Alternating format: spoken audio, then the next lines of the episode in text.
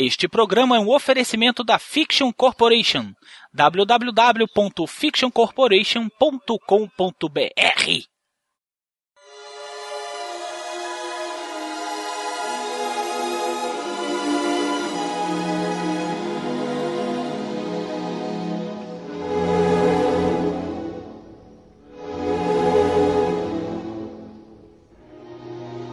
Ai, mais um dia nesse escritório quente. Puta merda. Não acredito nisso. Um ano e meio de Jurassic Cast, só arrumei dois empregos até agora. O primeiro, aquele mordomo do pinto pequeno, aquele safadinho. E depois, aquela. Ah, que gostosa! Que quase me matou. Fiquei uma semana e meia em coma, rapaz. E não comi ninguém. Oh, tristeza.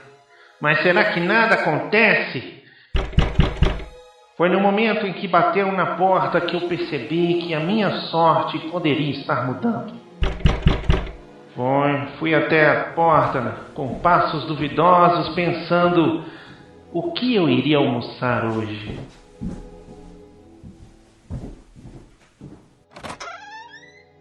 Sim, pois não? Que deseja? Ser o detetive Brunão. Ah, nossa senhora, aquela mulher tinha um bafo de bacalhau azedo. É, é, é, Eu posso entrar?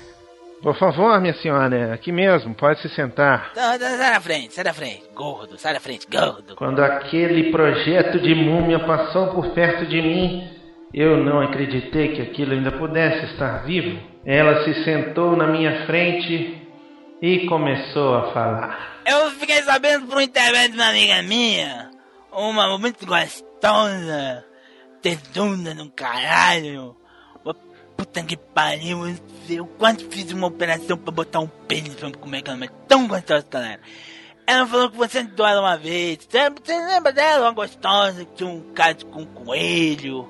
Ah, sim, me lembro, a senhorita Jéssica.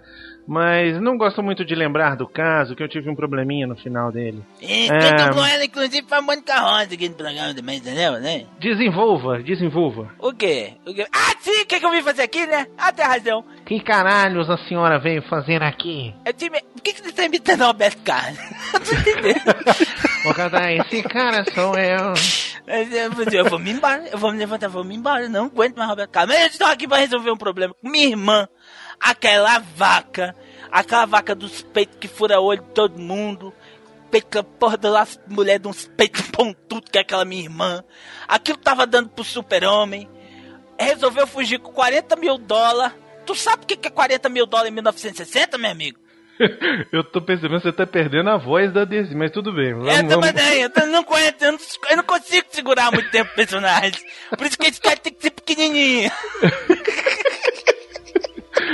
Sim, mas quantos são 40 mil dólares agora nos anos 60, onde vivemos nesta terra empoeirada que se chama Los Angeles? É dinheiro pra caralho. Aí ela... ela com dinheiro. Aí o que aconteceu? É o que, minha senhora? Ela fugiu Tira essa batata dinheiro. da boca, caralho, pra falar, Vai porra. tomar no cu. Ela fugiu com o dinheiro, eu tô ficando fanha. Ela fugiu com o dinheiro. Ela fugiu com o dinheiro. E aí o que aconteceu? O, o careca, que é o, é o dom dela, dom dela não, né? O cafetão dela, porque que ela tá dando pra que careca tem tempo, porque ela faz porra nenhuma aquele escritório. Ela fugiu com os 40 mil. Só que o careca perdoar ela, porque parece que ela é boa de cama, chupa gostoso, aquelas coisas todas. Aí o careca quer perdoar ela, mas ele quer o dinheiro de volta, tá entendendo? Eu tô. Eu agora tá foi igual o porteiro Zé, Dona Valéria. Dona Valéria.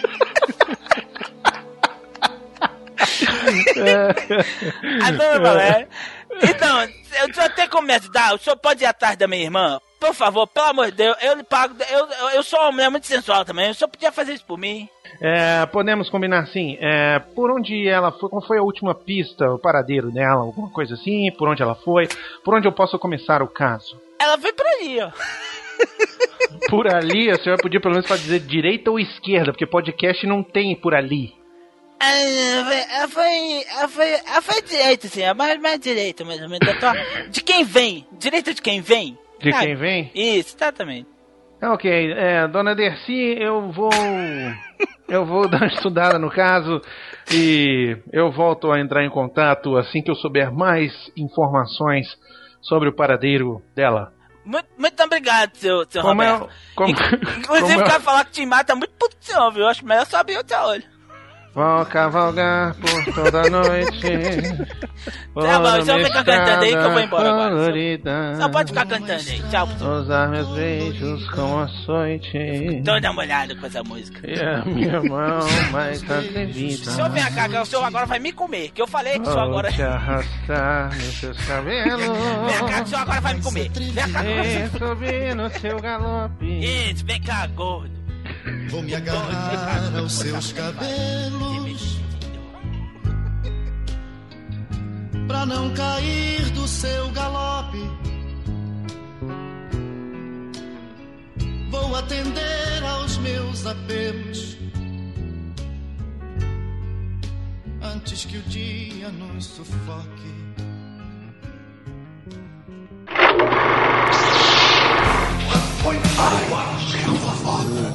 I'm Batman. To Jurassic Park. The Force will be with you. 我骂了两个，你哎呦，哎呀。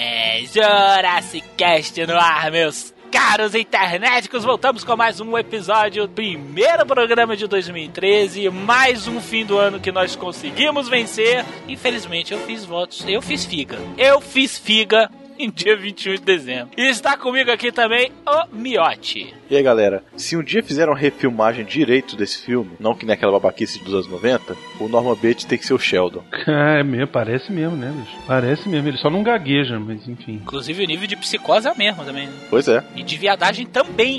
é mesmo. Imagina o Sheldon vestido de mãe.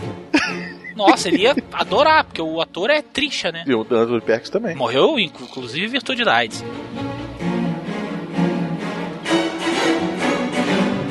Está conosco aqui também, Brunão. Psicose é o primeiro slasher movie, é o primeiro filme de assassino de faca em punho do cinema e deve ser muito respeitado.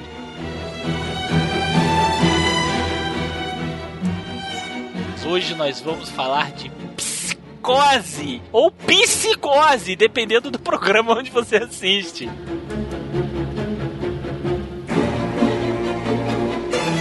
Clássico de 1960 do inigualável Alfred Hitchcock. Hoje nós vamos dar aquela destrinchada ao estilo do Jurassic Cast. Muita história boa, muita curiosidade, muita vacalhação e muita, muita ação, muita casão. Voltamos logo após os recados do Jaiminho. Tum, tum, tum, tum.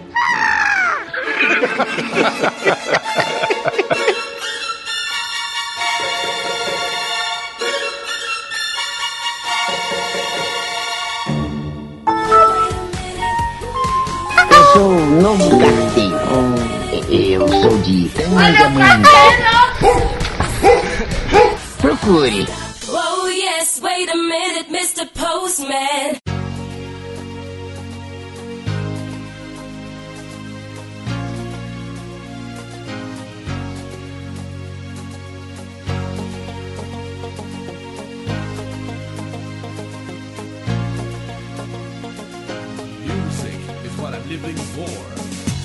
Ah, internéticos! Chegamos com mais um Recados do Jair. Que porra é essa?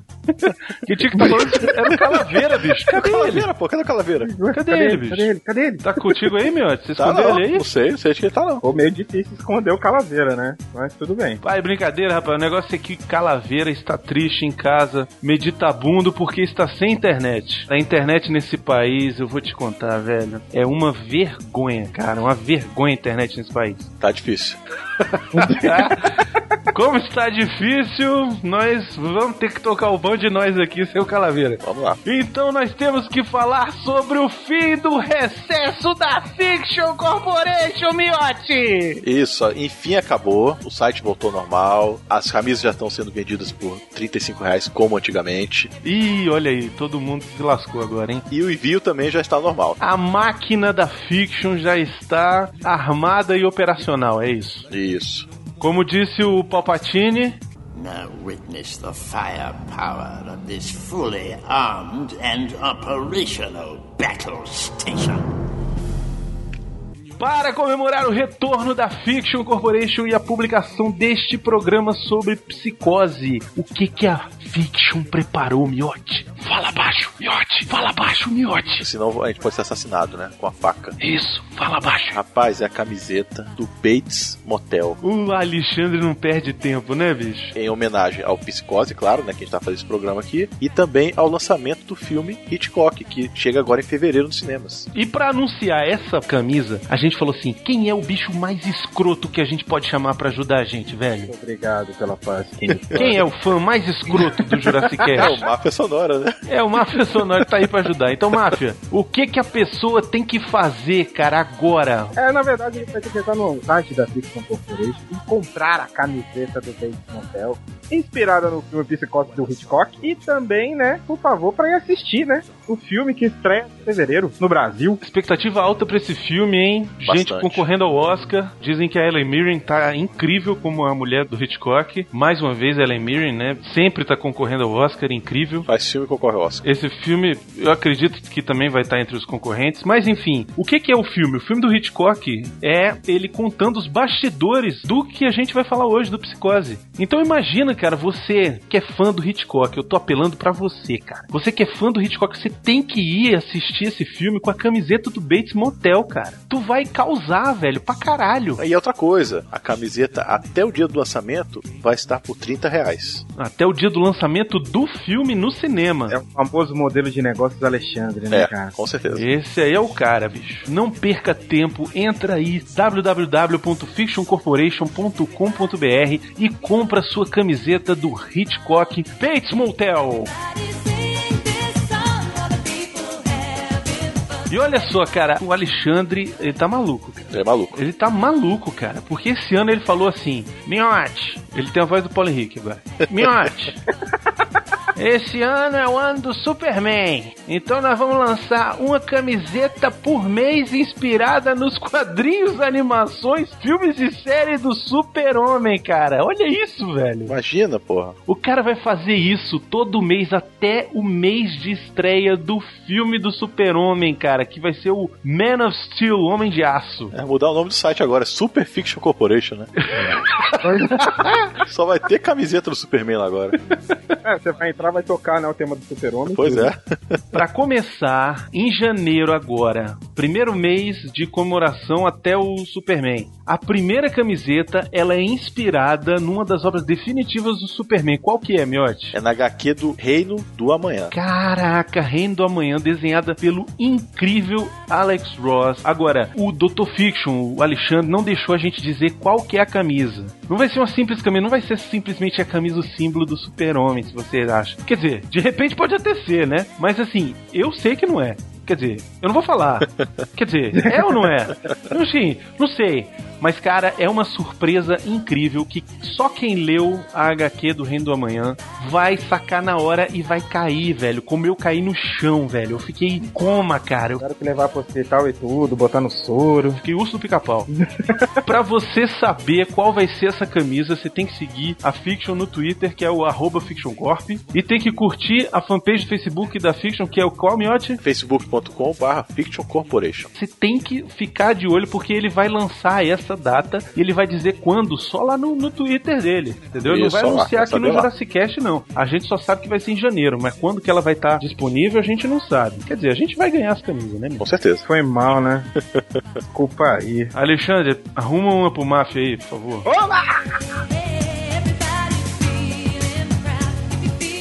É incrível rede de filmes, rapaz. O Filmou. Você já sabia que o Jurassic Cast tá no Filmou, rapaz? Eu gostei muito, cara. Gostei muito do filme. E eu quero fazer um pedido também aqui pros nossos ouvintes. Quando vocês entrarem no Filmou, entra na página do Jurassic Cast lá e curta as postagens, que isso é importante também. Isso, a gente tá botando lá os Vale a Pena ou da Pena e os Jurassic Cast. Parece lá, dá uma curtida. Só dá uma curtida. Lá você pode dizer que filmes que você já viu, quer assistir, o que você não quer assistir. Você pode dar nota pros filmes, você pode fazer comentários, você pode comparar a sua compatibilidade cinéfila com os outros amigos. Cara, eu vou te falar que é o modelo perfeito de rede social. Se o Facebook fosse desse jeito, Porra, era fantástico, sem dúvida. não é? Não, com certeza. Pô, é certeza. incrível, cara, é incrível. Filmou.com barra Jurassicast, você encontra a gente lá, nossas postagens, dê um curtir, dê um joinha, faça comentário, faça tudo. Precisamos bombar o Filmou.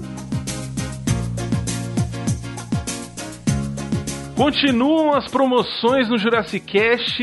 A primeira delas, para lembrar vocês, promoção do Wally World em parceria com a Fiction Corporation. Lembra nosso último programa que foi até uma boa repercussão, hein, cara? Foi, foi, o pessoal tá gostando do programa. O pessoal nem esperava que a gente fosse falar do Férias Frustradas, né? É uma surpresa mesmo. Exato. E enfim, chegou a camiseta exclusiva para promoção. Não vai ter no site da Fiction. Então, se você quer uma camiseta do Wally World, você precisa participar dessa promoção. Para ganhar, o que que as pessoas têm que fazer, Mafia Sonora? As cinco melhores fotos ou vídeos, entendeu? Que demonstrarem qualquer, digamos assim, uma presepada ou qualquer coisa em umas férias frustradas levam a camisa do Wally World. Então, o que que você tem que fazer? Você vai enviar a foto ou vídeo pro nosso e-mail jurassicast@gmail.com. jurassicast@gmail.com. Vamos de novo? jurassicast@gmail.com. Ponto com. Vou fazer um jingle, velho. jurassicast@gmail.com. Não, faz pra tocar toda vez que for falar do e-mail, aí joga.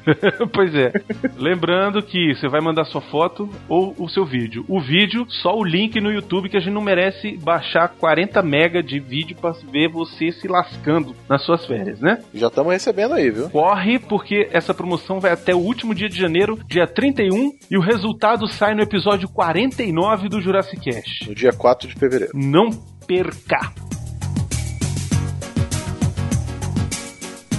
Continua a nossa promoção, caraca, mas não é a quitanda mesmo, bicho. Puta merda, velho. Pelo amor de Deus, hein? Tá, tá demais, não tá não, mano? Então damos muita chance pra essa promoção do Lego, hein? Essa promoção do Lego, o neguinho tá vacilando, Tá cara. vacilando, pô. Tá vacilando. Olha só. Promoção do jogo Lego do Senhor dos Anéis. Lembrando que é na versão digital, tá? Ou seja, tem que ser da plataforma Steam. Cara, esse jogo é incrível. Eu tenho ele no, no Xbox e. Ah, você tem, pô? Vou lá jogar. Eu tenho, cara. É maneiro pra caralho. Cara, é muito bom o seu É muito Lego divertido. fantástico, fantástico. É fantástico. muito divertido. Os três filmes inteiros. Ah, são os três filmes no jogo? São os três filmes do maravilha. jogo, você vai passando de uma fase pra outra e depois no final, quando você acaba a história, você tem um mapa inteiro da Terra-média pra você percorrer e descobrir outros segredos, liberar personagens e tal. Cara, o jogo é muito divertido, cara. É Lego. Sei que tem uma galera que não gosta dos jogos do Lego, mas esse tá fantástico. Então você não pode perder essa chance de ganhar um jogo. Você tem que ter o seu cadastro lá na plataforma Steam. Pra concorrer, você tem que fazer coisa fácil, cara. Seguir o Jurassic Cast no Twitter, curtir a fanpage no Facebook e provar seu amor pelos seus anéis. Fazendo o que, Miote? Mandando alguma foto ou vídeo também para o nosso e-mail, jurassicast.gmail.com. Também é válida pro mesmo dia da outra, 31 de janeiro. O resultado também vai sair no episódio 49 do Jurassic Cast. Ia sair no episódio 47, mas a gente adiou porque não tem ninguém concorrendo, velho. Então corre, porra. Mentira, tem gente concorrendo já, né? Agora já tem, agora já tem. Tu vai deixar o Luigi ganhar essa merda, velho? É ele mesmo que tá concorrendo. Ah, eu sabia que era ele, velho. E olha só, nossa querida amiga Marisa Leal entrou em contato com o Miotti, que é o stalker dos dubladores do Brasil. janeiro tá chegando aí, viu? Janeiro, olha, internético, você precisa prestar atenção. Em janeiro, Miotti, pra onde é que você vai em janeiro, Miotti? Eu tô indo pro Rio de Janeiro. Atenção, internéticas do Rio de Janeiro, corram atrás do Miotti. Não, mentira, Miotti tá casado agora. Miotti estará no Rio de Janeiro, em janeiro, apavorando geral, comendo menininhas e travestis. Que que isso? Não é isso? O que, que tu vai fazer lá, Miotti? Eu vou fazer um curso. Ah, sei. Curso de quê? De traveco. Filmagem e edição. Olha aí o Miotti, hein? Vamos melhorar o Chaka, né? Vou dar uma melhoradinha no Chaka aí também, né? Olha aí, esse Aí, Miotti, é, garoto. Miotti é o cara, E bicho. também vou lá falar com os dubladores, claro, né? Olha aí, claro. Ah. Manter a sua fama de stalker do Brasil dos Com dubladores. certeza, pô, tem que passar lá. O Monja já marcou um almoço comigo. Marisa Leal também. Filha da puta, velho. E a gente aqui se fudendo. Pois é. Eu vou te contar. Enfim, nossa querida amiga Marisa Leal entrou em contato com o Miotti e pediu pra divulgar um curso que ela tá ministrando. É isso mesmo, Miotti? Isso, curso de dublagem, que vai ser na Rio Sound Produções. Olha que maneiro, cara. Mas como é que é esse curso? Fala mais dele. Vai ter gravação ao vivo dos filmes, desenhos e seriados, como se estivesse dublando mesmo. Você vai ver como é que funciona. Vai ter aula de postação, dicção, interpretação e otimização da voz. Olha, Tudo que massa. prática mesmo pra você, pra você saber como dublar. Eu tinha vontade de fazer um curso desse, cara. Se eu morasse no Rio de Janeiro, com certeza tava inscrito já, velho. E quem que vai dar essa aula aí? É ela? Vai ser ela, o Sérgio Muniz. São dois dubladores e professores. Sabe quem que ele faz, cara? O Rob Stark do Guerra dos Tronos. Um dos monstrinhos lá do Ben 10, ele faz ele, eu não sei como é o nome dele. É um grande dublador também, cara. É, e a Marisa, não precisa nem falar, né? Não, Marisa deixa Essas pra lá. Né? apresentações, né? cara? Se você se interessou por esse curso de dublagem, você que mora no Rio de Janeiro, tem vontade de aprender, ou simplesmente não- assim, não quer ser dublador, mas quer conhecer mais como é que funciona, como é que é feito, cara, essa é uma oportunidade de ouro, cara. Se você fizer o curso, for lá encontrar a Marisa Leal e falar pra ela que veio pelo Jurassic Cast, você vai gravar isso de algum jeito, você vai ganhar uma camisa do Jurassic Cast. Ou a Italian Stallion, ou a Save Ferris, ou a da Logo. O primeiro que mandar pra gente o vídeo, junto com a Marisa, vai ganhar uma camiseta. Como é que a pessoa faz, Miotti, então, pra fazer o curso, cara? Só entrar no site www.riosoundproduções.com. O link tá aí no post, também tá uma, uma imagem aí com todos os detalhes. Tem telefone, tem o contato e-mail também. É só entrar em contato com eles que você vai saber todos os detalhes do curso. Quando começa, horário, tudo certinho. Lembrando que são vagas limitadas e no final do curso você ganha um vídeo com seus trabalhos, cara. Olha que maneiro, cara. Então corre lá, bicho. www.riosoundproducões.com e faça sua inscrição e conheça a Marisa, que é uma gracinha.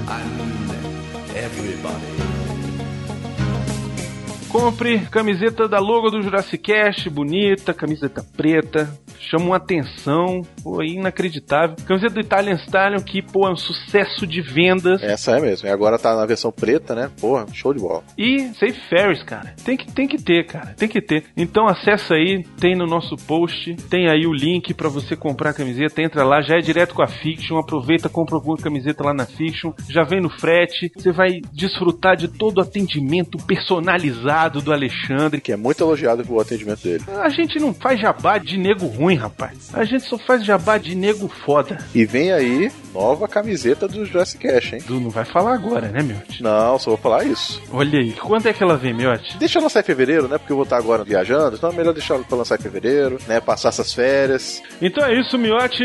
Mais alguma coisa? Só isso mesmo. Conseguimos ser mais rápido do que o Calaveira, não? Pior que não. Vamos Não, ver né? edição.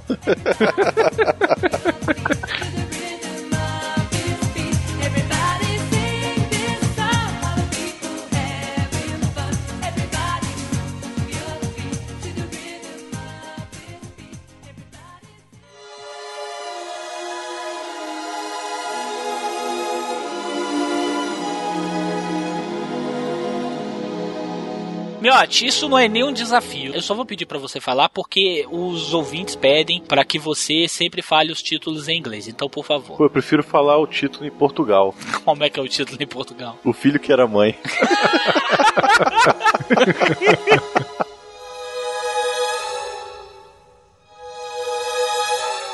1960 de Alfred Hitchcock, um dos maiores clássicos, se não o maior clássico do mestre, né, cara? É, na verdade, o, o mestre tem diversos clássicos, né? Mas acho que o carro-chefe é o Psicose, né? É aquele que chega, né? O Psicose ele ficou emblemático porque em 1960, cara, você não podia mostrar nudez no cinema, você não podia mostrar muito sangue no cinema. é um filme que quebrou diversas barreiras. Foi barato, custou pouco e ele veio pra chocar, sabe? Ele chocou por quê? Porque ele tinha uma protagonista forte, ele tinha uma protagonista que morre até os 30 minutos do filme, ele tinha insinuações de nudez sem mostrar mamilo nenhum, nem xereca nenhuma. É, mas com um belo par de peitos num sutiã, borra. Insinuava sexo fora do casamento. Insinuava sexo, que já era uma coisa difícil, né? Ele tinha cenas gory que até a época, até o momento, não existia no cinema, pelo menos não de forma comercial. Psicose é um marco tão grande e ele foi feito de uma maneira tão bem feita, tão brilhante, que ele marcou demais o Hitchcock. A primeira imagem que me vem à mente quando se fala em Hitchcock é Psicose, é a cena do chuveiro. Não dá pra gente escapar disso. O filme fala sobre a vida de uma mulher jovem, Marion Crane, que tá transando com o super-homem. O personagem é o Sam Loomis, interpretado mal e porcamente pelo John Gavin. John Gavin. Mas que é a cara do super-homem. É, ele parece mesmo. Agora, o Hitchcock disse que ficou tão puto com esse cara que disse que ele interpretava igual o Miotti, passou a reclamar do cara em pleno set e tal, falava mal do cara. O cara é terrível mesmo. Meu Deus, mataram a Norma, vamos atrás dela. É, ele é, ele é muito. Ele, Ele é é muito, muito- fraco ele é mesmo. Muito canastrão. Ele né, é cara? muito miote, cara. Miotti, o que, que você achou do, do, do cara que fez o Sam? Porra, eu me identifiquei muito com ele.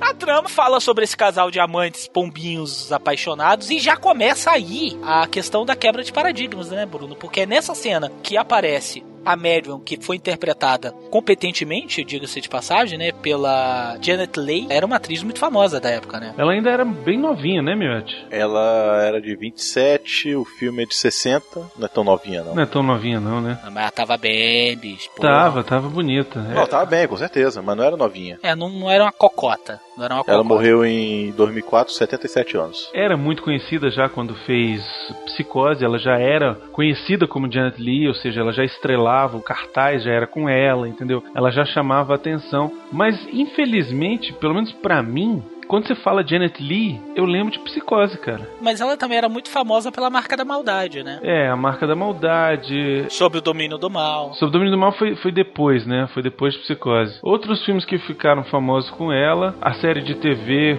O Homem da Uncle, eu não sei como é o nome em português. Também é famosa por ter casado com o nosso querido Tony Curtis. e os dois deram um fruto que a gente já falou sobre ela aqui. Isso, eu até falei sobre isso, que ela era a mãe dela. Princesa Leia. Não. Não, não. é Jamie Lee Curtis. Jamie Lee Curtis. Ela é a mãe da Jamie Lee Curtis. Inclusive, você vê isso pelos peitos. Né? os peitos de Jamie Lee são os peitos de mamãe. Ela fez alguns filmes famosos como Scaramouche, O Preço de um Homem, Houdini, Príncipe Valente. Mas eu acho que ela ficou realmente marcada mesmo pelo Psicose. Engraçado isso, né? Porque no Psicose ela faz uma personagem que aos 30 minutos de filme, tchau. Isso eu tenho que admitir, eu achei isso de uma originalidade e de uma coragem. Exatamente. Porque o diretor tá matando a atriz principal, tá matando o personagem principal. Quem deveria carregar toda a trama do filme, né? Que seria a mocinha, ele mata a bicha em 30 minutos. É, O interessante do filme é isso, é porque assim, ele- na verdade ele tem três plots, né? O primeiro é o roubo, que ela rouba o dinheiro, depois o assassinato dela e depois o que acontece no final, né? Uma coisa vai ligando a outra, né, claro. Mas é uma coisa muito interessante, você acaba esquecendo do roubo e depois acaba esquecendo do, do assassinato dela, a cada coisa que acontece. O Psicose foi baseado num livro chamado Cycle, que o Hitchcock ficou sabendo desse livro, que começou a fazer um certo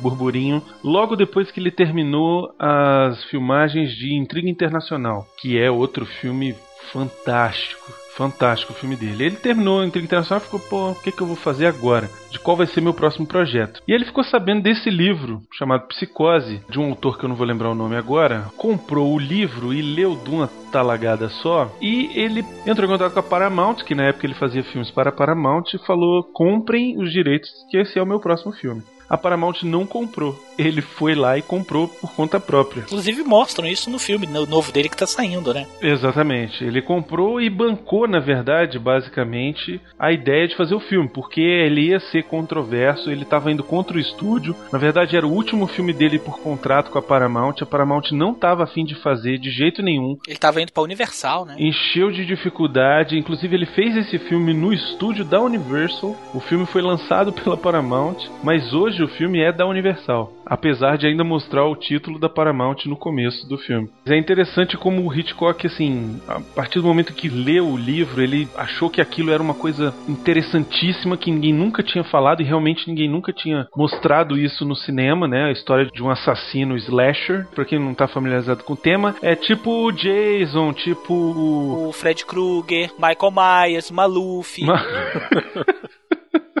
Essa galera é bem sanguinária. Essa galera, gente boa.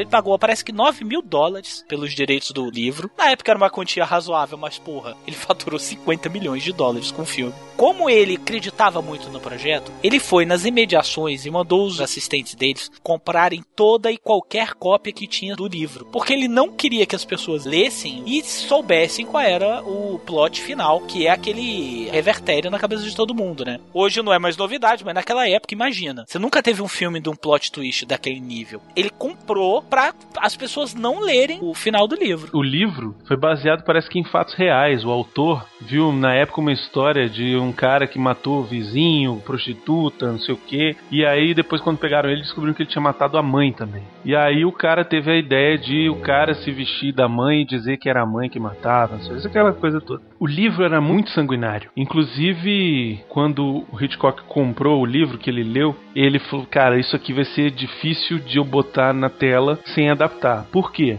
Na cena do chuveiro, onde a Marion é morta, ela é decapitada. Muito bom. Então você imagina você mostrar isso em 1960, cara. Impossível. 100% de certeza que não ia pro cinema. Então ele contratou um roteirista que ele já tinha trabalhado com ele, chamado James Cavanaugh. Só que o cara escreveu uma versão, assim, muito água com açúcar do livro. E o Hitchcock não gostou. E aí foi atrás de um outro cara chamado Joseph Stefano, que foi quem escreveu a versão final que a gente assiste no cinema. O José Stefano, quando foi conversar com o Hitchcock, ele tinha que convencer o Hitchcock a contratar ele. E aí ele falou: tá, então eu vou te escrever como vai ser o plot do filme. E aí o que, que ele fez? Ele falou o seguinte: bom, eu tenho que resolver o problema de que a mãe está morta e ninguém pode saber isso até o final do filme. Então ele retirou o foco do assassino no começo do filme e jogou o foco na Marion. E no roubo. Que era uma garota que comete o roubo, né? E aí, quando ela tá fugindo, não sei o que, encontra esse hotel. E aí, quando ela se arrepende e resolve retornar, ela toma um banho e é assassinada inesperadamente. E todo mundo ficou: caralho, e agora o que vai acontecer? A água tava tava fria, não. Tava não, tava quentinha. Tava quentinha que tem fumaça. Não, tava fria porque uma hora lá eu vi. Não, não viu não. Você você não viu. Você não viu. Você pensou que viu, mas não viu.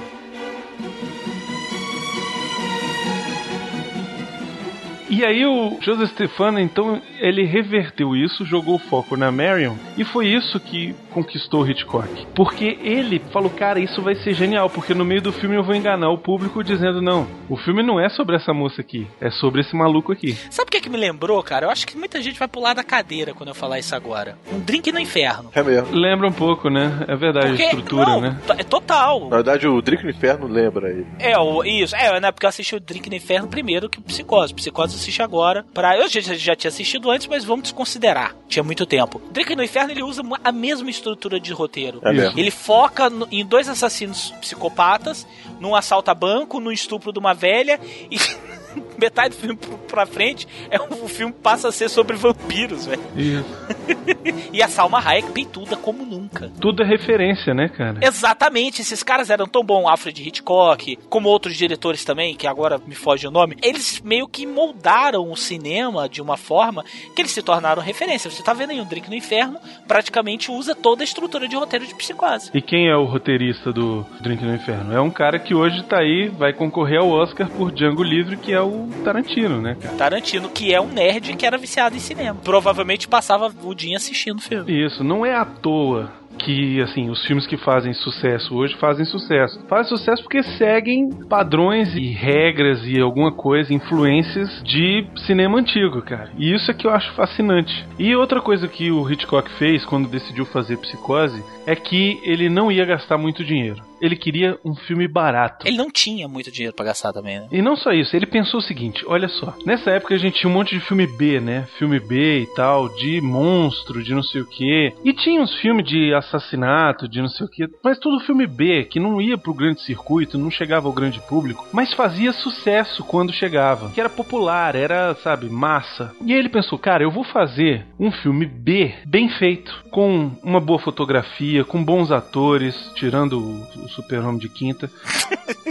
uma técnica bem colocada, com, sabe, um roteiro bem escrito, com uma história maneira. E aí ele fez um filme B, que é uma história de filme B, cara. É uma história de um, de um assassino serial, cara. A história é boba, é simples. É, é uma história de, como é que eu vou dizer, de novela é, daqueles folhetins. Isso, exato. Tipo Falcão Maltês, alguma coisa assim. É uma história simples, uma história, né? É uma história simplória, é uma história simplória. É um maluco que assassina jovens bonitas. Porra, cara, isso desde que o mundo é mundo se usa esse tipo de história, né? E aí, para manter o filme barato, ele decidiu que iria fazer o filme em preto e branco e iria filmar ele com a equipe dele que fazia na época o programa de TV que ele tinha. Que lembra que ele tinha, que ele até aparecia, né? Isso, ele aparecia, inclusive fazia toda a apresentação, né? É, aparecia, aparecia ele de, de perfil. De perfil, e aí fazia o símbolozinho assim, e aí ficou aquela apapado, o biquinho, né? Fazendo um biquinho, um narizinho assim. E enfim, ele usou a equipe da televisão, técnicos da equipe, os iluminadores, os sonoplasts sonoplastas, tudo da equipe de televisão dele, porque era mais barata, cobrava menos do que a equipe de cinema, que eram ditos como os profissionais de não sei o que, de Hollywood. Ele tinha uma ideia inicial de gastar no máximo um milhão de dólares. E ele gastou 800 e poucos mil dólares. E sabe quanto o filme arrecadou? 50 milhões de dólares. Exatamente, cara. cara. Isso em 1960. Que, cara, 50 milhões de dólares era tipo, sei lá, 150 milhões hoje. Era lenda! Isso, era lenda. Era. 50 milhões de dólares era. Nossa, uma vez o cara ganhou 50 milhões de dólares. Possível, ninguém consegue juntar esse dinheiro. É todo o dinheiro do mundo.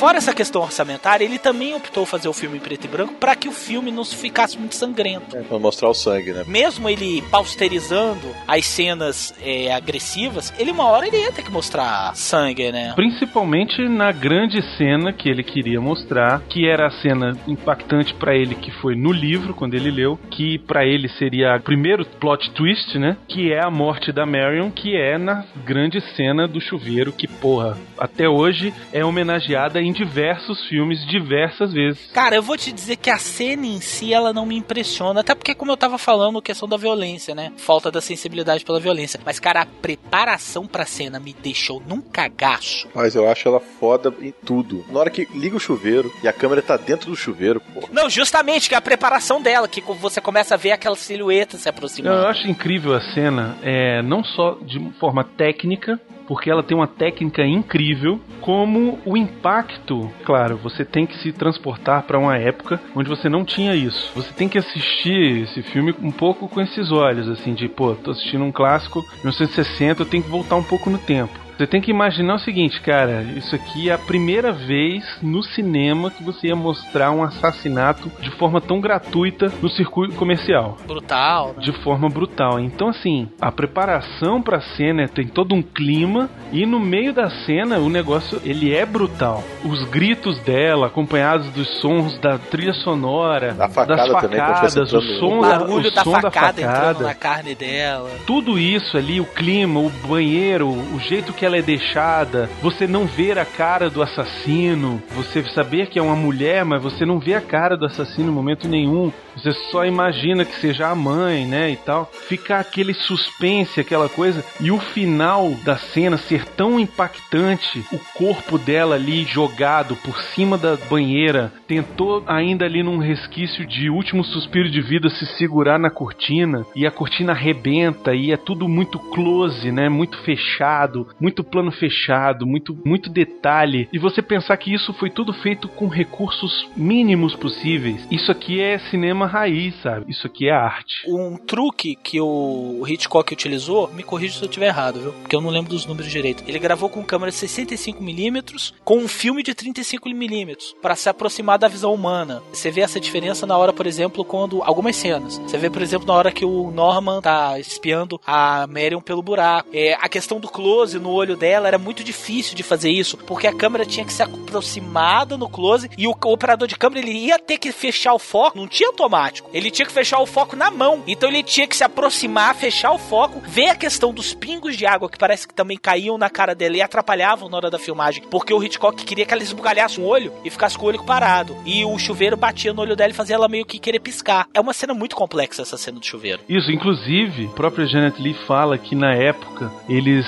quiseram colocar uma lente no olho dela para dar algum efeito de olho morto. Mas o problema é que na época as lentes de contato não eram tão avançadas quanto são hoje, que hoje é simples, né? Você conseguiu uma lente em duas horas, você consegue uma lente no grau que você quiser, da cor que você quiser, aonde for. Naquela época levava seis semanas pra porra da lente se acostumar no olho da pessoa. Então, como tava o prazo apertado, fala não, vai ter que ser sem lente mesmo, minha filha. Eles queriam que a pupila dela dilatasse, uma coisa assim, né? Isso, era uma coisa para dar um efeito no olho, né? E aí o Hitchcock falou: não, vamos sem lente e você, por favor, não pisque. Ela disse que foram 20 takes até chegar o que ficou no filme. Então você imagina ali ela naquela posição desconfortável, nua praticamente, porque ela só tinha um band-aid que tapava os seios e uma calçola, com a água corrente ali em cima. Na verdade não era nem água corrente, porque era num estúdio e a água ali do set tinha que ser reposta, né? Era uma bomba que funcionava para fazer a água cair ali. E ela tinha que estar tá aquecida na temperatura ideal, porque Hitchcock não queria que a menina passasse frio, também não podia, tem regra do sindicato, não sei o que. Cara, uma complicação enorme para se fazer a cena, entendeu? Então você imagina ela passar 20 takes tentando fazer isso, sem poder respirar, sem poder piscar, olho aberto, e o câmera ele tinha que dar o zoom out e ao fazer o zoom out e ajustando o foco manualmente e ainda depois que saía de perto do rosto, a câmera faz um movimento para mostrar em cima da escrivaninha o dinheiro que ainda tá lá parado. Para que você não esqueça, olha, aconteceu essa merda aqui e o dinheiro tá aqui. Tem 40 mil dólares ali no jornal. 40 mil dólares, a gente falou já, ah, 40 mil dólares não é nada. Cara. Pra gente agora não é nada. Na época era como se fosse 400 mil, cara. Era muita coisa. Não, é engraçado até na hora que eles estão no escritório mesmo, né? Sabe que aquela menina que tá no escritório com ela é filha do Hitchcock, né? É filho do Hitchcock, isso. É a filha dele, é a Pat, né? Pat, né? Pat, sei lá. A cara dela, pô, quando eu entrego 40 mil dólares pra menina. Ela fala, meu Deus, né? Nossa. Ah, viu? Ele tava flertando com você. 18 anos de idade e jamais teve um dia infeliz durante todos esses anos. Vamos, Tom. Meu escritório tem ar-condicionado. Você sabe o que é que eu faço com a infelicidade? Eu pago para me livrar dela. Você é infeliz? Hum, nem sempre sou. Estou comprando essa casa como presente de casamento para minha filha. 40 mil dólares em dinheiro. Ora, eu sei que isso não é comprar felicidade. É pagar para se ver livre da infelicidade. eu jamais carrego mais do que eu posso perder. Pode contar. Minha nossa. Viu, menina? É assim que eu gosto de andar com ele. Tom, transação deste montante em dinheiro vivo é um tanto irregular. Ah, e daí? Esse dinheiro é meu. E vai ser seu. Bem, que tal se o colocarmos no cofre e segunda de manhã, quando estiver se sentindo bem? Ah, por falar em se sentir bem, cadê aquela garrafa que você disse que tinha em sua mesa? Oh. Sabe, às vezes eu não consigo manter a boca fechada. Laurie, eu estou morrendo de sede. Eu não quero dinheiro no escritório no fim de semana. Coloque num cofre de depósitos no banco e faremos com que ele nos dê um cheque na segunda-feira. Sim, senhor. Estava flertando com você. Acho que deve ter notado o meu anel de casamento. Não, na verdade ela flertou comigo porque tu é feia pra caralho, né? É, não, a gordinha vira. A gordinha, filha do Hitchcock. Gente, pega o Hitchcock, bota seios e uma peruca, é a filha dele. Isso. Fora o fato dele ter visto a carranca da desgraça, ele não flertou com a Marion. Ele virou pra ele e falou assim: Eu tenho dinheiro pra caralho, estou pagando por uma bolsa. Quanto você quer, velho? É isso que ele fala pra mulher, vocês perceberam? que ele vira e fala assim: Eu não costumo sair de casa sem ter dinheiro pra gastar pelas coisas que eu quero. Olha pra cara da Marion, velho. Aí a Marion olha pra ele e fala assim: Uhum. Uhum. Porque ela tinha acabado de fuder a tarde inteira com o super-homem. Ela tava, tava assada. não tava nem aí. Ela falou, ah, tá bom, velho, tá. Velho. Aí ele virou e falou assim: tá vendo esse dinheiro? Pra mim, é- eu apelidei a Marion de Maria Bola Gato. Não tem condições a mulher ficar o almoço inteiro metendo com o super-homem, se atrasa pra voltar pro escritório, volta, fica 15 minutos no escritório, vira pro chefe e fala assim: eu vou sair mais cedo Vou no banco depositar o dinheiro. porque eu estou com dor de cabeça e não vou trabalhar hoje. Ela não pediu, ela avisou, cara, que ela não ia ficar. Chefe bom é isso, né, cara? Chefe bom é isso Mas aí. na verdade, quem dispensa ela é o cara, né? As cópias. Eh, Se o senhor não se importar, eu gostaria de ir direto para casa depois do banco. Estou com dor de cabeça. Pode ir direto para casa, porque eu e seu chefe vamos sair e tomar alguns drinks, certo? É claro. Você está doente? Só dor de cabeça. O que você precisa é passar um fim de semana em Las Vegas o parque de diversões do mundo. Eu vou passar o fim de semana na cama. Obrigada. O chefe nem tem chance de falar nada. O chefe parece o Walt Disney, né, cara? o chefe tá perdido, né, cara? O chefe não sei o que eu faço. Não, o chefe ele não pode dizer não pro cara, porque o cara tá gastando 40 mil dólares com ele, pô. Pois é. Pois é, falou, não, não, pode ir embora, pode ir embora, minha filha. Isso, faz o que você quiser, entendeu? É isso aí. Inclusive, vintão, bora?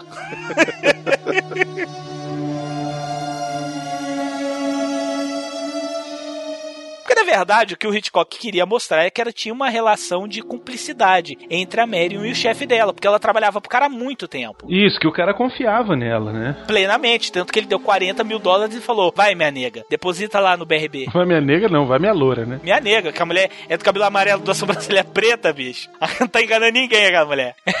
Ele virou e falou: vai lá, minha nega, deposita esse quarentão aqui pra mim e depois me traga uma coxinha. Coxinha. É engraçado, né? Quando ela tá lá transando com o cara, ainda é boazinha, né? A bolsa dela é branca, o sutiã dela é branco. Verdade. Depois que ela rouba o dinheiro, parece com um sutiã preto e a bolsa é preta. Uma alegoria, claro, que o Hitchcock usou pra mostrar que agora ela fez uma maldade, ela não é mais o anjinho, né? Mas o que eu acho interessante é que é uma pessoa que tomou uma decisão por impulso e o Hitchcock consegue mostrar isso muito bem, cara. Muito bem. Ele mostra que ela não sabe o que tá fazendo, cara. Ela não sabe ser má, ela não sabe roubar. Ela não sabe ser uma ladra. Ela rouba o dinheiro e aí ela sai de carro e ela vai pensando o que, que ela vai fazer com aquele dinheiro. Daqui a pouco ela para no sinal, cruza o chefe na frente dela com o cara e ela, assim. É porque eu, eu fui pra casa porque eu estava com dor de cabeça, né? Ela entra em pânico e aí começa a dirigir, dirige, dirige, dirige, dirige, dirige, dorme. Quando acorda com o policial batendo na janela dela, ela entra em pânico de novo, né? Fala, puta, fudeu. E ela quer correr dali. E aí ela vai comprar um carro, ela se mostra a principal suspeita de qualquer coisa, porque ela tá fugindo total de tudo e de todos, né, cara? Mas é a questão que ela é uma pequena besta quadrada, né, velho? Não, não é que ela é uma pequena besta quadrada, cara. É porque não é da índole dela. Ela tá fazendo uma coisa que não é da índole dela. Ah, não é possível, cara. Ela dorme na estrada, beleza, isso aí tranquilo. Chega o policial, bate no vidro. O que, é que a mulher faz? Acelera pra ir embora. Aí o, o guarda, que é o Obi-Wan, para o carro com a mão. Opa! Aí o carro para. Com a mão ele. Onde a senhora pensa que vai? É, eu, eu- inclusive, ela é da mesma escola de desculpinhas do Norman Bates. É, onde a senhora pensa que vai? Ela, eu, bicicleta. A senhora está fugindo de alguma coisa? É, Eu sim, não, tô. Não. O que, é que a senhora tá carregando aí? Eu nada, vale dinheiro. E o guarda também, velho. Eu não sei o que, que aquele guarda não deu voz de prisão. Que escola foi essa, né, velho? Que esse guarda passou.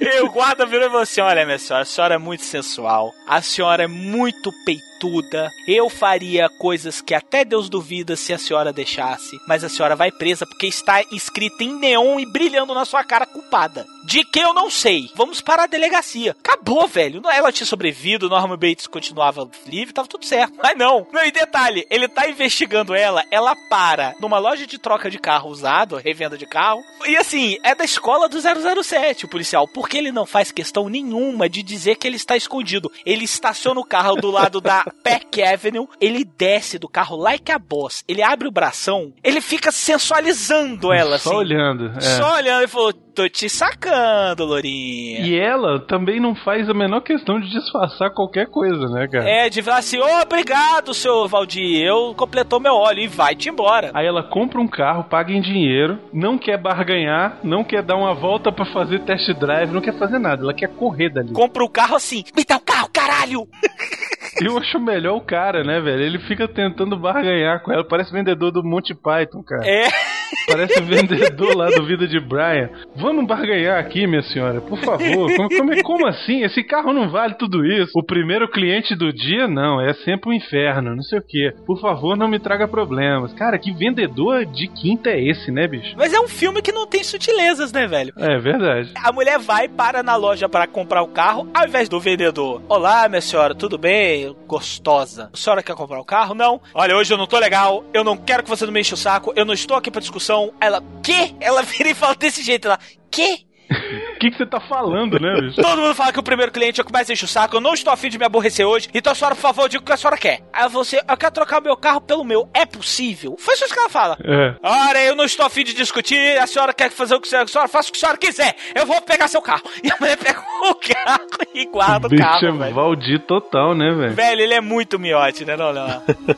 Você se identificou com ele, não se identificou? Também, também, com certeza. Também por quê? Com com quem mais? Com o Norman Bates, meu? Não, com o namorado dela. Ah, super-homem. Se identificou porque você também tem paixão por homens de ombros largos? Não, pulou é pertuda. Ah, tá, Ah. entendi. Saiu bem.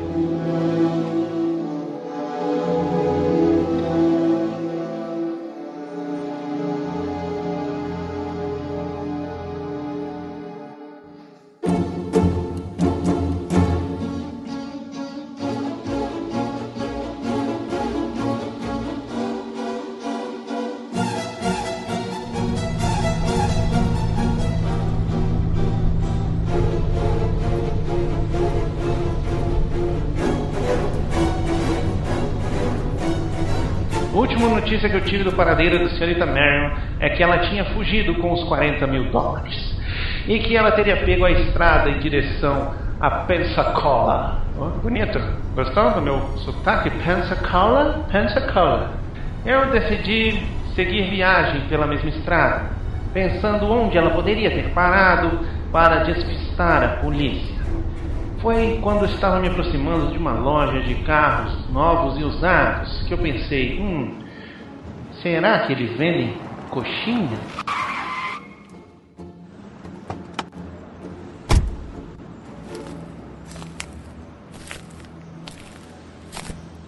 É, boa tarde. Peraí, que já tô indo, peraí. É. ok, Grosso tá bom, eu espero. caralho esse vendedor. Fala, o que, que é? O que, que veio quer? Fala, comigo? Pode falar, pode falar, pera, pode pera, falar. Não, pera, pera aí, meu. A Ah. Dercy veio comigo? Que porra é essa? Pois é. Eu, eu sou uma entidade. vou, vou ficar em silêncio agora. Estou em silêncio. Ah, tá bom, Dercy, obrigado. Diga, o que, que você quer? É, boa tarde. O senhor é muito prestativo. É, como é o nome do senhor? É, Valdir, por quê? Ô, seu Valdinha, como vai? Tudo bom? O senhor vende coxinha aqui, não? Coxinha, você tá vendo onde é que você tá? Não, eu tô. Aqui eu, aqui eu vendo carro, carro. Tá vendo? Nossa. Nossa, cheio de carro aqui. Tem nada de coxinha aqui não. Ah, é porque eu vim andando pela estrada e eu estava com fome, sabe? A viagem tem sido longa, o sol está muito quente e a mim, o senhor pode ver com o meu tamanho avantajado que eu estava sentindo um pouco de fome. Né? E eu pensei, puxa, olha só, nessa estradinha aqui tem essa, essa venda de carros aqui. De repente ele tem uma lanchonete, pode vender uma coxinha. O senhor tem coxinha aí pra vender? Não tem coxinha, já falei. O que, que você quer? Você quer só comer? Ó, É, na verdade, eu estou investigando um caso, sabe? Eu sou um detetive particular e estou procurando por uma pessoa desaparecida. Ah, meu saco. Hoje, eu- hoje eu tô bem, hoje eu tô bem. Vai, continue. Mas o senhor não perguntou a minha história? Eu estou lhe contando a minha pensei que você história. queria tá comprar um carro, nervoso? né? Mas tudo bem, vamos lá. O senhor tá nervoso? Não estou nervoso, continue. O senhor tá nervoso? Eu vou ficar nervoso. Fala logo o que você quer. Eu queria uma coxinha. Você Eu tem queria coxinha? interromper um pouquinho. Eu sou o mecânico aqui de trás, tudo bem com o senhor? Sou, sou, sou é o senhor Roberto Carlos, né? Não, é não, né? Não. É, eu, sou, eu, eu faço imitações às vezes. Eu sou o mecânico aqui, o que levou as coisas pra dona Gotó, pra dona dos peitos com tudo. Eu tô falando aqui porque o rapaz aí do vendedor de carro ele não tá conseguindo desenvolver o personagem. E tá ficando esquisito. Aí eu, eu resolvi entrar. O negócio é o seguinte, eu vi essa. Tu tá atrás de uma mulher, não é? Nem Isso. perguntou, porra. Eu sou vidente! Eu sou vidente, caralho, diabo! Então agora, o que, que o senhor queria me perguntar, seu gordo? É, na verdade eu queria saber se você tem coxinha aí. Ah, não, quer- ah, não, coxinha não é comigo não. Então peraí, eu vou embora. Não, não, não. né? Na verdade, bom, de repente, será que eu vou dar sorte assim e Marion Crane esteve aqui trocando o carro dela? Opa, peraí. Esse nome eu conheço. O senhor conhece Marion Crane? Conheço. Veio de manhã Marion- aqui, ela veio de manhã cedinho, uma loira peituda. Seu Valdir não é aquele travesti que o senhor andou tendo no caso? Não, não, não. Ô, Sandoval, vai embora, vai. vai. Como é que é o meu nome? Sandoval. De onde você tirou esse nome? Não sei, só eu agora. Senhor está mexendo na internet quando crava, não é, seu Valdir? De novo, né? Mas o que eu quero falar pro senhor é que eu vi essa loura aí, ó. Essa loura aí. Eu não estou conseguindo manter o sotaque do personagem. O sotaque mudou. Eu, eu, essa loura peituda, eu vi ela aqui. Ela veio aqui, comprou o carro, pagou em dinheiro e foi-se embora. Hum, entendi. Pagou em dinheiro. Isso, esse vai cabaça aqui do meu lado não queria vender pra ela não, porque ela queria pagar em dinheiro. Ela tá com uma pressa, pô. Parecia que tava é, é, sendo perseguida por alguma coisa. Ah, deve ser ela mesma. O senhor pode me dizer em que direção ela foi? Ah, foi pra ali, ó, pro lado ali. De novo esse caralho de Ali. Ali. Isso é um podcast, não tem lado, caralho. PH já falou isso tem 500 programas atrás, porra. Ela foi pra lá. o senhor vai atrás dela, sim? O senhor vai lá com ela? É, eu vou procurá-la. Mas antes de ir embora, Deixa eu fazer uma pergunta pro senhor. Se, se eu for com o senhor, tem jeito de nós comer ela, assim? Tipo assim? será que ela dá pra nós? Porra, bonita, né? Porque aquilo ali mesmo, porra, é um cavalo, não, mulher, não. Uma A cavalo. Dercy voltou, caralho. Que porra é essa, Não, velho? não é desse. Desse está incorporando agora no, no mecânico. Você vai atrás da mulher ou não vai, filha da puta? Eu estou Vambora, pagando vambora. por hora! Por Vambora, hora! negado. Vambora, negado. Vambora. Aí é pra eu também? Caralho, velho. Eu não posso ir porque agora eu vou fazer o, o bait, então eu vou ficar por aqui mesmo. Eu vou ficar aqui. Ah, tá. Ah, e ela foi com a Belina, tá? De novo essa história, essa Belina. Vamos lá, eu vou usar a Belina, tem que usar a Belina. Tá difícil.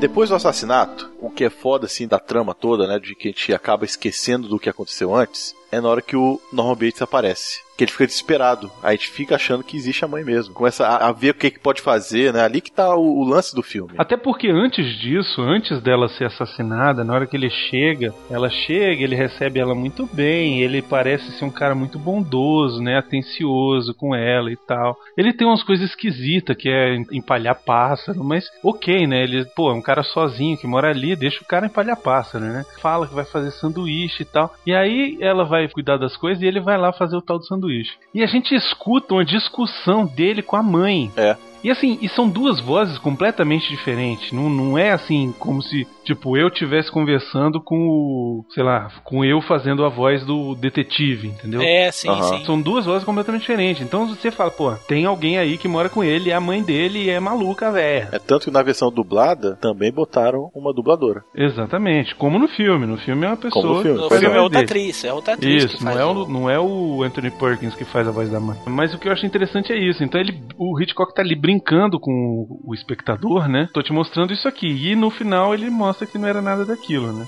Que é a grande, a grande, o grande legal do filme, né? E ainda assim, quando a gente descobre que a mãe dele tá morta, que o xerife lá fala a mãe de Norman Bates está enterrada no cemitério Oaken Ridge há não sei quantos anos, e a gente fala, caralho, então quem é que tá lá, sacou? Que diabo tá acontecendo? Será que, Que ele... diabo tá acontecendo? A mãe tá Quem é? viva, né? A mãe tá viva, ou é outra mulher se passando pela mãe dele, ou não tá morta, enfim, ou foi ressuscitada num ritual satânico, sei lá, né? Dá pra inventar qualquer porra. A primeira cena que aparece a casa do Norman, tá a mãe dele passando pela janela. Isso, ou seja, ele tá lá vestido de mãe. Ele tá lá vestido de mãe. Mas isso aí são formas que ele utilizou pra manter sempre o, o suspense. Porque é um susto, cara. É a cena da escada, quando ele vai matar o Alborguete, que é o detetive particular aqui. Eu tomei um susto da porra.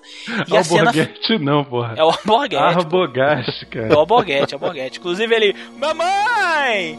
Será que sou doido, mamãe? Ele fica desse jeito. E no final do filme, quando se revela que o Norman Bates é de fato um esquizofrênico e tá se vestindo como a mãe dele, né? Cara, porque você escuta os passos vindo da casa. Trou, trou, trou, trou, trou, trou. De repente, aquele monstro, que o, o, o Perkins era alto pra caralho, ele aparece na, na porta com aquela cara de. "Ih, Vou te matar, tarada! Cara, eu tomei um susto naquela hora, velho. Aí vem o super-homem e salva o dia. É, no final é bem isso mesmo.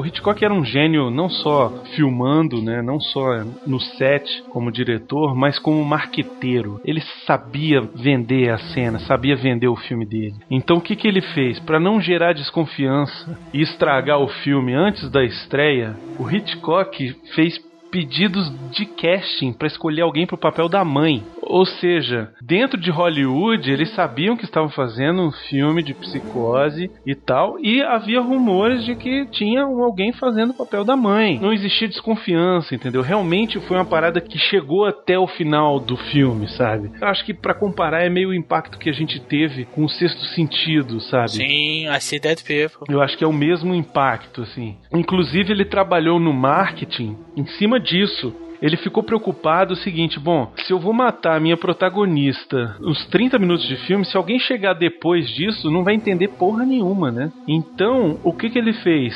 Ele convenceu o estúdio a conversar com os donos de cinema, os exibidores, para que não deixasse ninguém entrar na sala de cinema depois que o filme tivesse começado. E inclusive tinha cartazes nos cinemas, com ele mostrando pro relógio, apontando pro relógio, falando assim: olha, o gerente deste cinema foi terminantemente orientado pelo próprio Hitchcock a não deixar as pessoas entrarem após o início da sessão. Tudo isso pra você aproveitar mais de psicose. Tava lá. Não só eles pediram isso, mas eles não acreditaram que os exibidores iam comprar isso. E compraram. E todo mundo fez. E aí foi a primeira vez no cinema que se fez fila na porta pra assistir um filme, cara. Caraca, é mesmo? Porque antes, assim, as pessoas entravam, pagavam o ingresso, entravam, pegavam o filme pela metade, depois viu o começo, aquele caralhada que tinha aqui até a década de 80, né? Ah, eu peguei muito isso. Eu chegava peguei na, muito isso. chegava na metade, pegava a sessão seguinte. O filme ficava repetindo loop eterno e você entrava a qualquer hora, saía a hora que quisesse, via quantas vezes o filme você quisesse, né? Imagina a merda que ia ser, o cara chegar na hora que o Norman Bates aparece com a faca. Isso, só que merda. Aí virar e falou assim: Ih, que é esse travesti? Pois é. Os exibidores compraram a ideia, cara. E aí fazia-se filas na porta do cinema. Só tinha que comprar o ingresso antes e ficava na fila. Inclusive, para alguns lugares onde o cinema era maior, que tinha espaço interno, que não precisava fazer fila fora, a Paramount mandou para esses cinemas discos, fitas, onde eles gravavam músicas, músicas populares da época. Que nos in-! Isso, que nos intervalos das músicas eles falavam: cinco minutos para a psicose. Por favor, atenção, cinco minutos para a psicose. E aí esse essa porra desse disco ficava tocando antes das sessões pra alertar as pessoas pra agora, não vai perder o começo do filme, entendeu? Isso tudo cria uma tensão no espectador também, né, cara? Isso, e uma O- o- curiosidade, né, cara? Isso, Porque você caralho, o que, assim, que esse cara tá guardando, O velho? que, que esse cara preparou que eu não posso chegar no meio do filme, cara? É, que, que absurdo é esse? Fora isso, ainda tinha toda a polêmica que o filme gerou de que tinha nudez, de que era uma coisa suja. Mais próximo né? de um pornô, né? Isso, época. exatamente. É, inclusive, ele foi o primeiro filme a usar uma dublê de corpo nua. Na verdade, o que, que era essa dublê de corpo? Escolas de arte, você tem modelos de corpo, né? A pessoa é paga para ficar nua no meio de vários estudantes e os estudantes vão estudar a figura, pintar o corpo humano, aquelas coisas, né? Tanto homem quanto as mulheres, né? E o Hitchcock contratou uma dessas moças que fazia esse trabalho para ficar no set fazendo o dublê de corpo da Marion na cena do chuveiro, porque ele queria pelo que ele filmasse, ele queria ver até onde que ele conseguia mostrar sem mostrar. É porque aparece um cofralho. Isso, um cofralho, onde é que aparecia um mamilo. Parece quase um mamilo, parece. Muito da ajuda que ele teve dessa pessoa foi isso, assim, de poder ver até onde que ele podia ver. Inclusive tem uma história engraçada nesse documentário que eu vi. Foram mostrar para os produtores o, o filme. Tá rolando lá a cena do chuveiro, daqui a pouco um dos caras fala assim: Pera aí, parou, eu vi uma alguma coisa. aí o Hitchcock virou pra ele e falou assim: Você não viu. O que que você viu? Aí ele fala assim: Eu vi um peito. Mamilo! Você tem certeza que você viu um mamilo? Não, não sei. Eu vi. Aí ele, não, você acha que você viu, mas você não viu. Quer ver? Volta. Aí botou de novo a cena, me mostra onde é que tá o mamilo.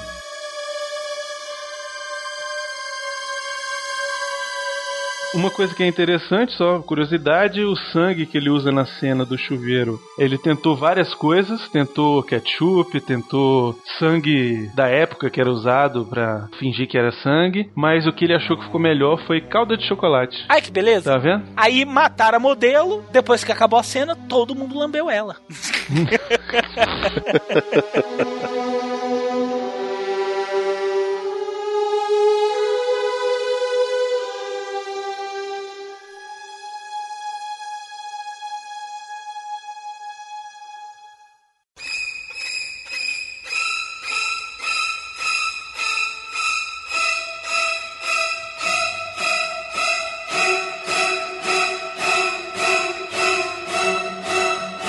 compositor da trilha sonora do Psicose é um cara incrível. Quem é o compositor, Miotti? É o Bernard Herrmann. Ele fez muitos filmes do Hitchcock. Por exemplo, Homem que Sabia Demais, Corpo que Cai. Ele também fez Taxi Driver. Taxi Driver, se não me engano, foi uma das últimas trilhas que ele compôs. Eu já estava bem doente quando ele fez Taxi Driver, mas é incrível a trilha também, é muito boa. E é muito usada as trilhas dele em outros filmes, né? Principalmente essa do Psicose. O que eu acho interessante da trilha de Psicose é que o Bernard Herrmann, assim que foi contratado pelo Hitchcock, ele falou o seguinte: Olha, eu acho que nessa trilha eu vou só usar cordas.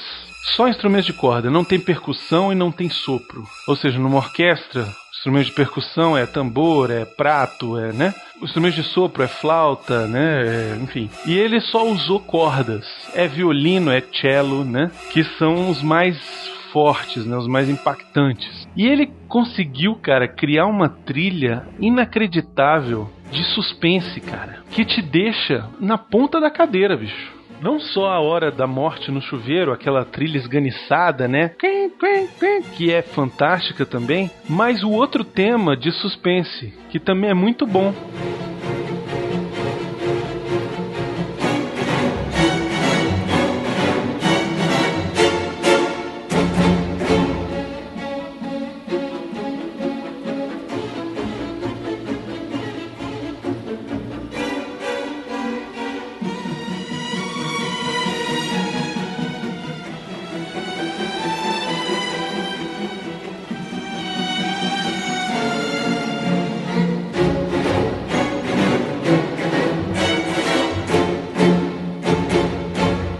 Resto da trilha sonora, se você escutar ela, botar no fone de ouvido e escutar, você vai falar assim, pô, e aí? Porque eu fiz isso. Mas se você vê com o filme. É outra totalmente coisa, diferente. É uma gente. trilha É que outra funciona coisa. muito bem com o filme. Funciona com o filme, com a cena, o que, que tá acontecendo na hora. Uhum. É sensacional. Exato. E ele criou dois temas impactantes e que até hoje são repetidos e homenageados em diversos filmes, né, cara? São muito.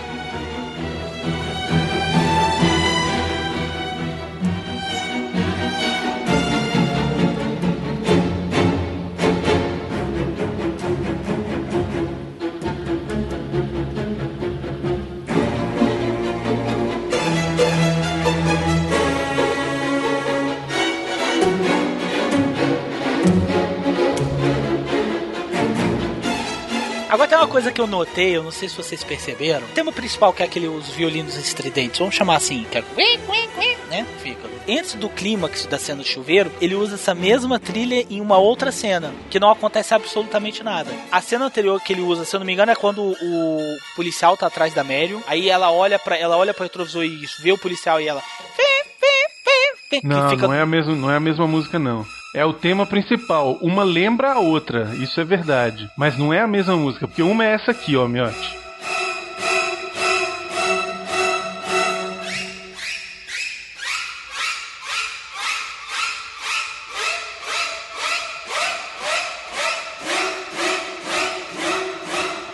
E a outra é essa daqui.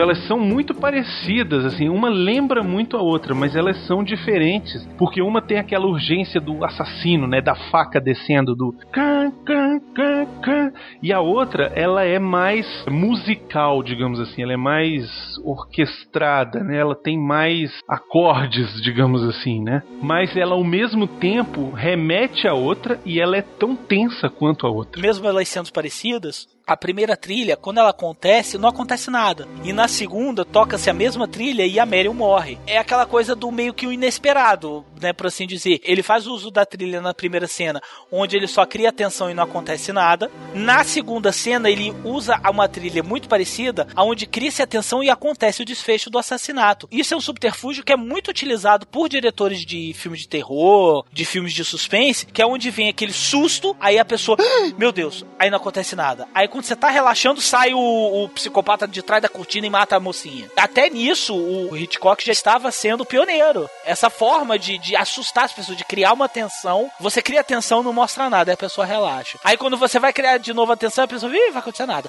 De repente sai um bicho de dentro da cortina, ah, vai te matar. Aí eu digo, ah, porque é o susto sem ser avisado. Que na minha opinião é um susto muito maior do que o, do que o susto avisado. Do mesmo jeito do susto lá da escada. Que também toca música na hora que mata o Arbogast. Aquela hora ali é foda. Cara, eu tomei um susto, porque aquela cena, ela é muito bem feita, velho. A câmera vai acompanhando, olha que coisa curiosa. A câmera vai acompanhando o Alborguete por trás, depois ela sobe, isso não tem que só. Ela sobe, se posiciona como se fosse uma coruja estivesse olhando para baixo, né? Ela aponta para baixo, aí vem o Norman Bates do nada, que nem um doido varrido, de dentro do, do quarto e, e, e esfaqueia o Alborguete. Da câmera subir, é a cena que ele vai levar a mãe pro outro quarto. Não, também. Não, ele, a câmera não sobe pra vir de cima, não. Essa hora não sobe, não. Na verdade, é só que a câmera não sobe, ela tá lá em cima já. É, na verdade, ele, a câmera sobe antes, né? Quando ela tá passando pela casa, ela sobe e aí que vê o Norman Bates e leva o defunto da mãe, né? Mas o que eu acho interessante dessa cena é duas curiosidades. A primeira é que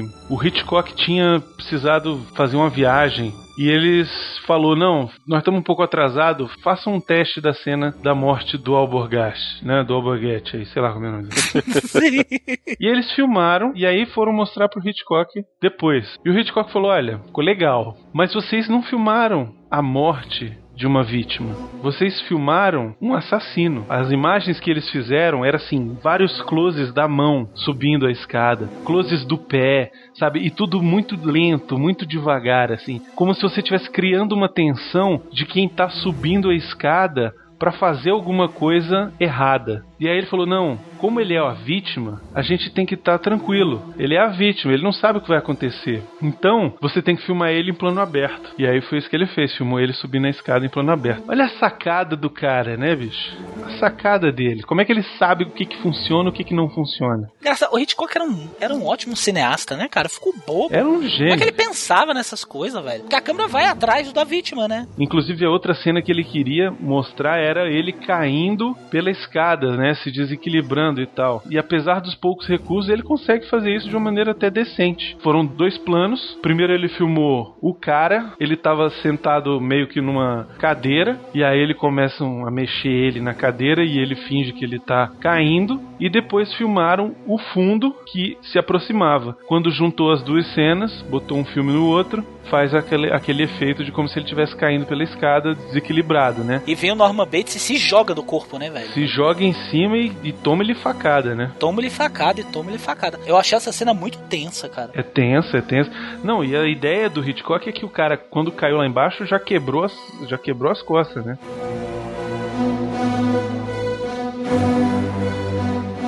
Bom, Miotti, esse filme ele foi bem dublado mesmo pra época, né? Foi, foi assim, é uma dublagem daquele pessoal das antigas mesmo. É mais antigo do que o pessoal dos anos 80. Aquele pessoal que fazia aquela, aquelas séries Perdido no Espaço, sabe? Tanto que a mãe do Garcia Júnior tá dublando esse filme. Olha aí, quem é ela? É a Dolores Machado, faz a mulher do xerife, que é interpretado pelo Darcy Pedrosa. Olha aí o Darcy Pedrosa, muito bom, cara. Pô, nós começou o Darcy Pedrosa, eu falei, caralho, o cara aí. Assim, um jeito totalmente diferente, né? Mas é, a, a gente percebe que é a voz dele. E quem faz o Norman Bates? Norman Bates é o Júlio Chaves, o Mel Gibson, né? E, e ele tá sensacional. Todos aqueles gaguejos do que o Norman Bates faz, né? Que ele se, se atrapalha quando pergunta uma coisa para ele, o Júlio Chaves tá perfeito. Incrível, né? Tá perfeito mesmo. O Júlio Chaves é um grande dublador, né, cara? Ele é. Eu achei ele incrível. A Janet Dia Marion é feita pela Lígia Rinelli, também é a dubladora antiga, né? Até filme do Chaplin ela fez. A Luz da Ribalta, O Rei em Nova York, tem aquele Monsieur Bordeaux, sei lá como fala isso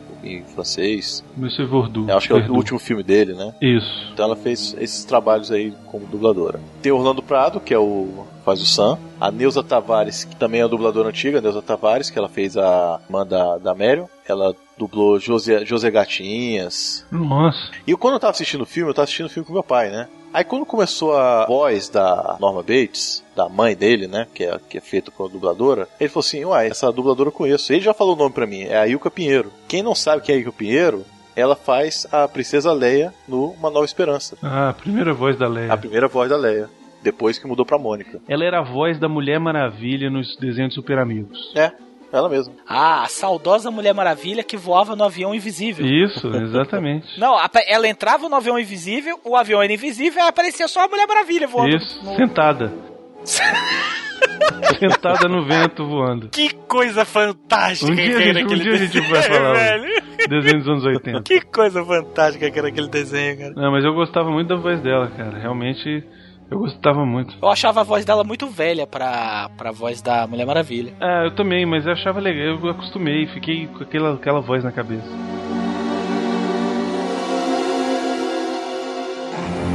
o desfecho do filme, né? Onde o Norman Bates ele já tá encurralado, a, a mãe matou o detetive matou a menina. O detetive, antes de ser morto, tinha ligado para a irmã da menina para dizer onde é que ele estava e não sei o que. A mulher fica desconfiada, vão lá atrás e o Norman fica conversando lá com o super-homem e acaba a mulher entrando lá na casa para descobrir que a mãe tá morta, né? A cena em que ela descobre o cadáver da mãe é incrível. Cara, você me dá um medo, velho. Eu acho incrível, porque primeiro ela vai entrando na casa, e aí ela sobe, vai lá em cima, entra no quarto que era da mãe, e aí ele vai te preparando, né, cara? Abre o guarda-roupa, só vê roupa de velha. Aí ela de repente sente alguma coisa, olha para trás, é o reflexo dela, ela toma um susto, aí depois ela olha pra cama, tem a silhueta de um corpo que tava na cama, e você fica, caralho, que porra é essa? Ela desce, vai lá no porão, quando ela chega lá embaixo, tem uma, uma velha, um corpo de uma velha, olhando para a parede, assim, sentado, cara. E ela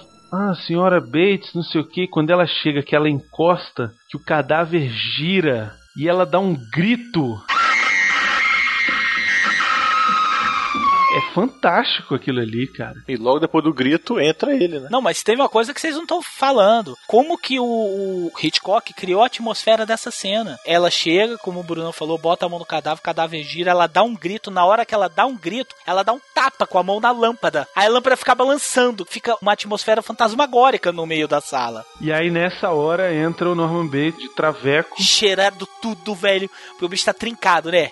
Ele, eu vou matar você! Ele tá doido não, velho. Ele tá muito trincado, velho. Aí vê o super-homem. E a ideia do Hitchcock era exatamente aquilo que ele filmou. Que o cara fosse desarmando ele e na medida em que rasgasse o vestido, a peruca também caísse. E se revelasse, assim, é claro que já tava na cara que era o Anthony Perkins, né? É a desconstrução, né, da mãe, a revelação final, é, é assim, você entregar que ele era maluco pra caralho, né? Não desmerecendo. É um momento Scooby-Doo, né, velho? Vamos ver quem está por trás dessa máscara. Exato, é, tem isso também. Agora, para mim, o desfecho do filme. A explicação do psiquiatra. Não só a explicação do psiquiatra, mas o que vem depois.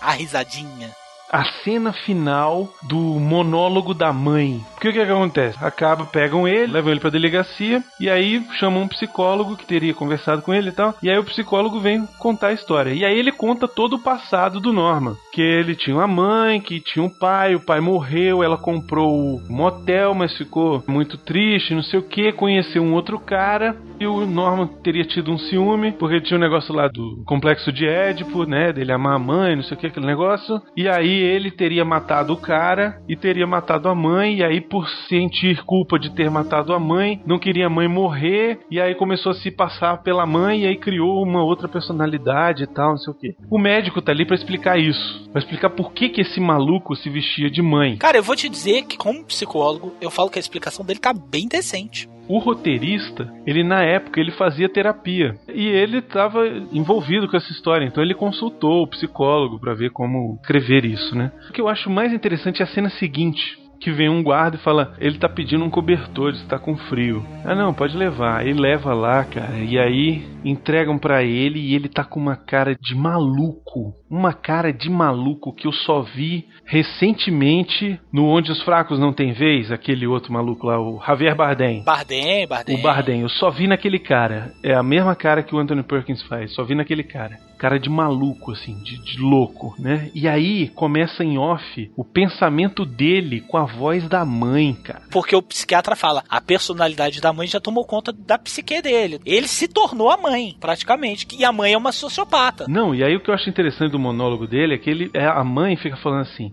Ah, tá vendo?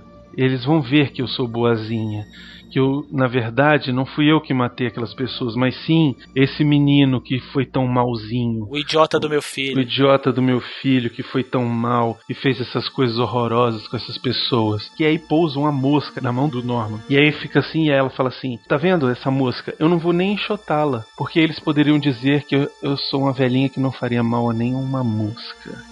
Cara, e ela fala isso com uma voz tenebrosa, bicho. Nenhuma mosca. E aí o Norman Bates dá uma risada muito maléfica. Muito maléfica. E aí ele faz muita sutileza. Um frame. Um, é um frame. Cara. Basicamente, que é quando ele faz uma transposição do Norman pro cadáver, o né? cadáver. E é muito sutil. E assim. para com o Norman com feições de cadáver, velho. Isso. E aí mostra que eles estão tirando o carro do Lamaçal lá. E aí você fica pensando, será que não tem outros carros lá? Ah, certeza! Porque aquilo ali, inclusive, foi uma ótima estratégia do roteiro e do Hitchcock, porque senão ia começar a ficar ridículo. Todo mundo que chegava lá, você viu a Mary? O crack, mata, joga no pântano. Já tinha acontecido duas vezes, velho. Matou, jogou no pântano, veio o, o Albuquerque, matou, jogou no pântano. Quando chegou o super-homem ADC pra falar com o Bates lá no motel, falei, vai matar e jogar no pântano. Aí eu só fiquei ele pensando no pântano assim com soca. Ele, caralho, tá cheio essa merda. Mas é isso, e para mim é a melhor cena do filme é essa final dele com esse discurso que é tenebroso. Bota um trechinho, esse trechinho da mosca, a voz tenebrosa dessa dubladora da mãe, cara, que é incrível, é incrível. They're probably watching me. Well, let them. Let them see what kind of a person I am. I'm not even gonna swat that fly. I hope they are watching. They'll see. They'll see and they'll know and they'll say, why, she wouldn't even harm a fly.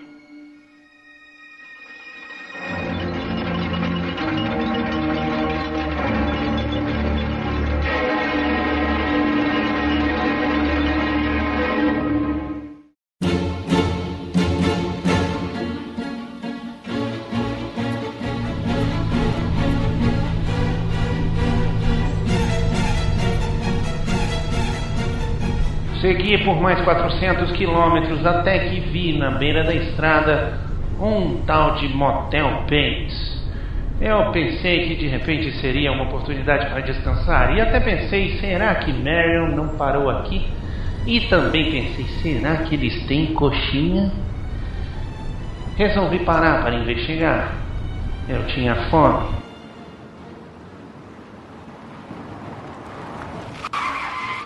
Estacionei meu carro e me dirigi até o escritório.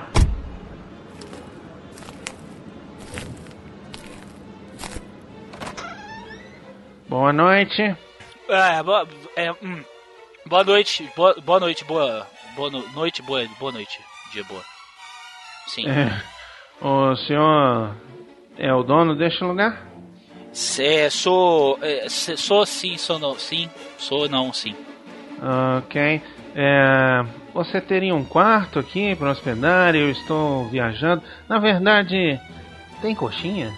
É, coxinha, tem, tem, tem, tem, tem, tem, não sei, tem, quer dizer assim, tem, não, não tem, Ah, não. acabou. A felicidade já tomava conta do meu ser quando ele respondeu negativamente. E eu perdi a vontade de viver naquele momento. E saber que eu teria que travar um diálogo com essa besta humana me fez sentir uma azia inacreditável. Ok, é, o senhor. Qual é o seu nome? É, meu- é, o nome é, é, é no- norma, norma, é, é, é, pa- é, é, é, é, é, é, é Zé. mas, mas todo mundo me chama de no, Norma, de Norma, é no, Norma, Norma, Norma. Ok, No- senhor Norman. Zeb Norman Bates. Andou passando por aqui uma senhorita Marion Crane. Talvez ela tenha usado um pseudônimo. É, é, é, é, ela, a, é, é, quer dizer, ela, é, é, é, é, não, não. O senhor tem certeza? É, é, é, eu tenho.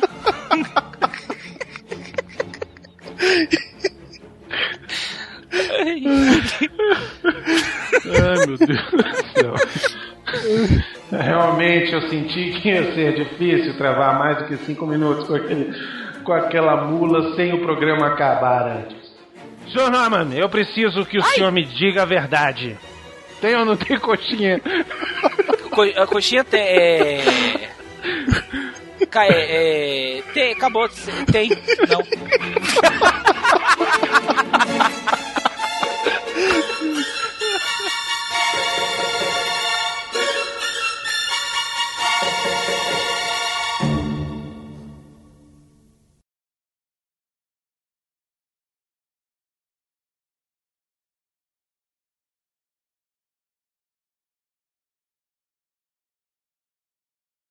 Pussy! Pussy lover! Pussy! Pussy lover! Pussy! Smelly pussy! Smelly pussy! Wet pussy, hot pussy, cold pussy. Kitty pussy! Fat pussy! O cara da pussy é foda, velho. Tem que falar É, é o. Tite Chong, né, velho? É, o Tite, né? É o É o Tite. Tite. Ele é foda. Tem muito mais de onde esse veio. Quase que ele virou pra ela e falou assim: tesuda. É verdade. Você pode dizer muita coisa de Psicose, mas Psicose não é um filme. é, como é que se fala? Não é um filme que, que seja gentil na hora de expressar o que ele quer, né, cara? De Porque jeito o, nenhum. o cara cheio da grana, o texano lá, ele realmente fez uma proposta indecente pra ela. Ele Fez, falou fez. assim, Ele tava afim de comê-la com requinte de crueldade. Como carinhoso, pezinho na cabeça, Isso, privada, né? Privar, Dando- já dando expliquei, coisa- privar pra Já privada da descarga. Ele Fish queria fuck, fazer. aquelas coisas. Fish. Ele queria fazer absurdos com a Marion, velho. E a Marion, né, assado, tá, tô nem aí.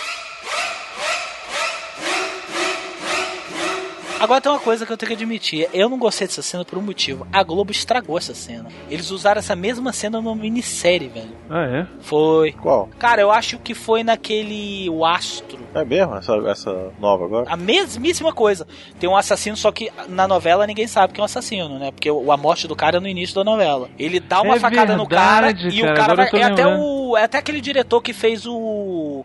que dublou o, o Doc no Carros. Sei, sei, o Daniel Filho. Daniel Filho. Fizeram com o Daniel Filho, que é a mesma cena. Só que, velho, a Globo não é o Hitchcock, né? Da Globo ficou ridículo. ficou muito fraca. Que aí ele caindo, da, ele caindo da escada e o Daniel Filho meio parecendo um, uma tartaruga de cabeça pra baixo, velho.